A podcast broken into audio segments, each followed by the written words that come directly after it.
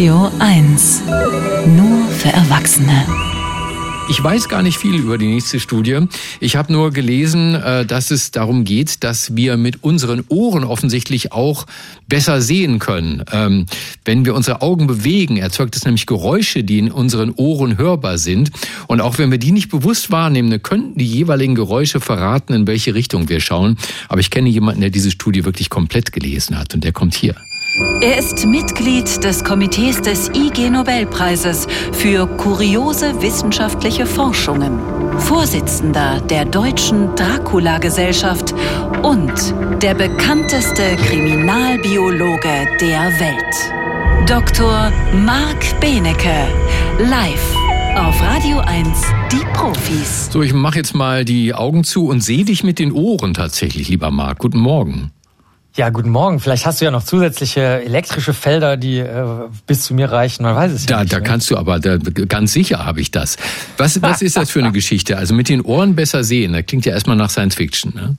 Das klingt wirklich nach Science Fiction, die wir ja aber im Laufe der vielen Jahre dieser Sendung ja schon öfter hatten. Also die Wirklichkeit hat ja Science Fiction schon überholt. Und die St. Louis Medical School hat, die Gründe konnte ich nicht rauskriegen, obwohl ich die super komplizierte Studie tatsächlich komplett durchgelesen habe, wie immer, jeden Samstagmorgen. Ähm, die äh, konnte mir nicht erklären, warum sie das gemacht haben, also woher die Hinweise kamen. Aber sie haben jedenfalls winzig kleine Ohrmikrofone in die Ohren ihrer Probandinnen und Probanden getan. Es, es herrschte Ruhe im Raum, also völlige Ruhe. Es gab keine äh, sonstigen Geräusche.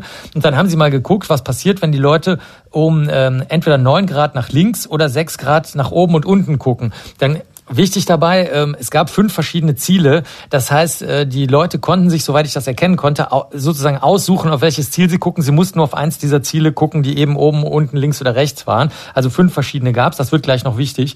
Und ähm, dann haben sie im linken Ohr und im rechten Ohr gemessen, ob da, nennen wir es mal Schwingungen, weil wir Menschen können es nicht hören, also ob Schwingungen auftreten, die in irgendeinem Zusammenhang damit stehen, wo die Leute hingucken. Und dann haben sie eine super komplizierte Formel entwickelt, die aber ähm, äh, aus mathematischer Sicht sehr einfach ist. Das ist nur für, für Menschen wie mich kompliziert.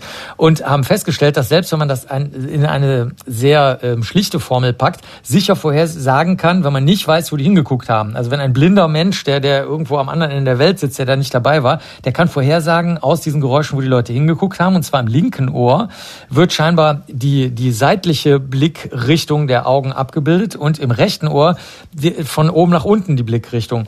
Was genau die Geräusche macht, ist jetzt natürlich eine große Frage, weil ähm, da kommen die Mittelohrmuskeln in Frage, da gibt's den Trommelfeldspanner und den Steigbügelmuskeln, so winzig kleine ähm, Muskeln. Dann gibt's so Haarzellen, die sorgen, dass die Haare beeinflusst werden, je nachdem, ob du mehr oder weniger hörst. Wenn es super laut wird, dann hörst du zum Beispiel ein bisschen weniger.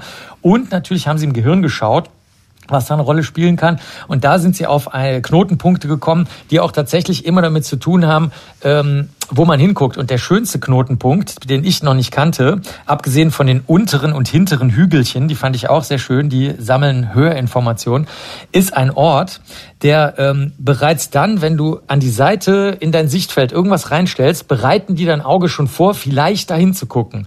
Also äh, die sind, die sind immer schon auf Anspannung und lösen dann eben diese im Gehirn lösen sie dann diese Augenbewegungen aus. Und das alles zusammengenommen. Also sowohl diese Muskelchen als auch die Haar Hautbereitstellungszellen als auch diese ganzen Gehirnzentren, die scheinen dafür tatsächlich zu sorgen, dass das Gehirn überhaupt was los ist. Denn mhm. das Gehirn kriegt ja in Wirklichkeit weder was von Raum und Zeit mit, sondern muss das alles von außen mitgeteilt bekommen. Was ich mich natürlich frage, ist, äh, schaffen die Augen das nicht allein? Also wenn du jetzt bei diesen Menschen sozusagen die Ohren abkabeln würdest, ne, so abklemmen, dass also die Leute wirklich absolut nichts mehr hören, weder von innen noch von außen, wären die Augen nicht allein in der Lage, ans Gehirn ein Signal äh, zu leiten, Achtung, hier ist links, hier ist rechts, hier ist oben, hier ist unten ja, würde man eigentlich denken, aber wahrscheinlich fehlt äh, sozusagen das Feintuning. Ich habe das mal erlebt, als wir ähm, Thermometer in die Meteorologie an der Uni gebracht haben in Köln. Da haben wir einfach nur als Biologen und Biologinnen gesagt, sag mal, können wir mal gerade gucken, ob unsere Thermometer stimmen? Und dann haben die gesagt, oh, das dauert einen Monat. Das müssen wir super kompliziert mit einem anderen Thermometer eichen, aber dazu müssen wir erstmal prüfen, ob das andere Thermometer überhaupt richtig funktioniert. Das ist so eine endlose Kette von Eichungen mhm. und im Gehirn ist es wahrscheinlich genauso. Die Augen an sich, die könnten die, die könnten das schon mitteilen wahrscheinlich, nur Nur wer eicht dann wiederum die Augen? Und das könnte sein, dass das unsere Ohren machen, indem man eben etwas Unhörbares schwingt. Aber die Kolleginnen und Kollegen sind natürlich dran und wollen jetzt weitermachen. Sie hatten nämlich nur zehn Probandinnen und Probanden. Das heißt, das Ganze wird noch, ähm, wird natürlich noch weitergehen. Und wie immer sind die Hörerinnen und Hörer, wohlgemerkt, dieser Sendung dazu aufgefordert, auch mal ein bisschen die Augen zu bewegen und dann mal zu schauen, ob sich da das Hören verändert. Ja, aber dafür müssen wir ganz leise sein. Wir probieren das mal, du und ich. Wir, wir, haben, wir waren noch nie ganz leise. Wir sind mal ganz leise. Pass auf. Ich hab's bei mir gehört.